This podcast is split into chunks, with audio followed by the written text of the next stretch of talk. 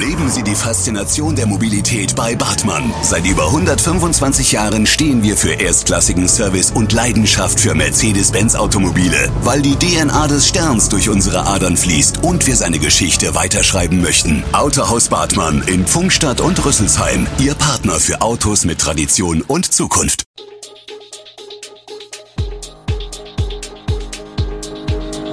Gude, unser morgendliches News Update. Das Wichtigste aus Südhessen für Sie im Überblick. Guten Morgen aus Darmstadt an diesem 15. Juni. Hackerangriff beeinträchtigt ÖPNV, Erhöhung der Grundsteuer B in Darmstadt-Dieburg und Glasflaschen als Mangelware. Das und mehr hören Sie heute im Podcast.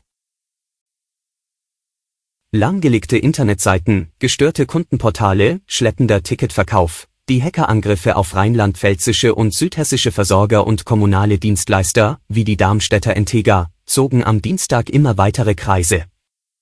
Wie das hessische Innenministerium nach Agenturangaben erklärte, soll es sich bei den Cyberattacken um Erpressungsversuche gehandelt haben.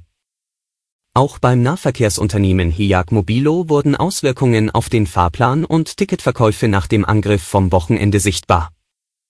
HEAG Mobilo-Sprecher Lennart Sauerwald erklärt, in den kommenden Tagen kann es vereinzelt zu Verspätungen und Fahrtausfällen kommen. Das Verkehrsunternehmen tue alles, um Einschränkungen für Fahrgäste so gering wie möglich zu halten. Im Vorfeld der Haushaltsberatungen am Montag im Kreistag des Landkreises Darmstadt-Dieburg gibt es heftige Kritik von der Opposition und 22 der 23 Kreisbürgermeister am vorliegenden Zahlenwerk. Die Bürgermeister wehren sich vor allem gegen die Erhöhung der Kreis- und Schulumlage. War zunächst vorgesehen, die Umlagen um 1,55 Prozent auf dann zusammen 55 Prozent zu erhöhen.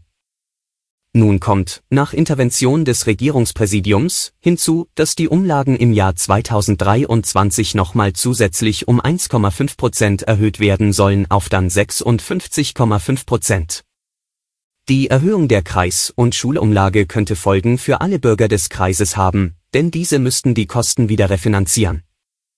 Und die größte Stellschraube, um dies zu tun, ist die Grundsteuer B für bebaute Grundstücke. Da sie auch auf die Miete umgelegt werden kann, betrifft sie tatsächlich alle, die im Kreis wohnen. Nach Mehl und Speiseöl sind nun auch Glasflaschen Mangelware. Das bestätigen Brauereien und Winzer im Kreis Darmstadt-Dieburg. Heute kann niemand sicher sagen, ob wir im Winter genügend Flaschen bekommen, um den neuen Jahrgang abzufüllen, sagt etwa Winzer Alexander Pfau, Inhaber des Weinguts Lohmühle in Großumstadt.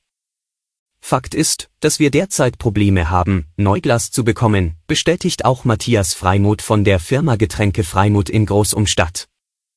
Das Problem, Neuglas habe es stets ausreichend gegeben, und es sei schon immer günstiger gewesen als eine Reinigung von Mehrwegflaschen, also dem Spülen und Wiederverwenden von Altglas. Jetzt müsse umgedacht werden, denn die Glaspreise seien mit Steigerungen von bis zu 200 Prozent explodiert. Sehr viel Glas ist in der Ukraine hergestellt worden, dort sind Werke zerbombt worden, viele Betriebe kommen daher schwerer an Glas heran. Nach dem Fund einer Stabbrandbombe 2017 im Darmstädter Fasanerie Wald wurde damit begonnen, das Waldstück systematisch zu entmunitionieren. Seit Montag werden die Arbeiten fortgesetzt, heißt es in einer Mitteilung des Forstamts Darmstadt.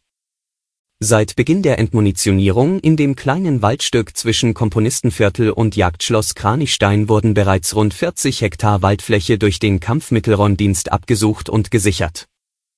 Von Juni bis August werden die Arbeiten fortgesetzt, schließlich muss ein weiterer Teilbereich von etwa 20 Hektar durchsucht werden. Das lange Wochenende steht vor der Tür und der Rheingau ist einen Sonntagsausflug wert. Doch für die Radlergruppe ist auch bei gutem Willen kein Platz mehr in der Rheingau-Linie. Sie müssen auf den nächsten Zug warten. In der Hoffnung, dass dieser dann leerer ist dichtes Gedränge am Bahnsteig und in den Zügen, Verspätungen und vereinzelt abgewiesene Fahrgäste. Das 9-Euro-Ticket sorgt insbesondere auf den touristischen Strecken für Andrang. Damit wird auch an diesem langen Fronleichnam-Wochenende gerechnet. Wir setzen alles in Bewegung, was wir haben, betont eine Sprecherin der DB Regio in Frankfurt.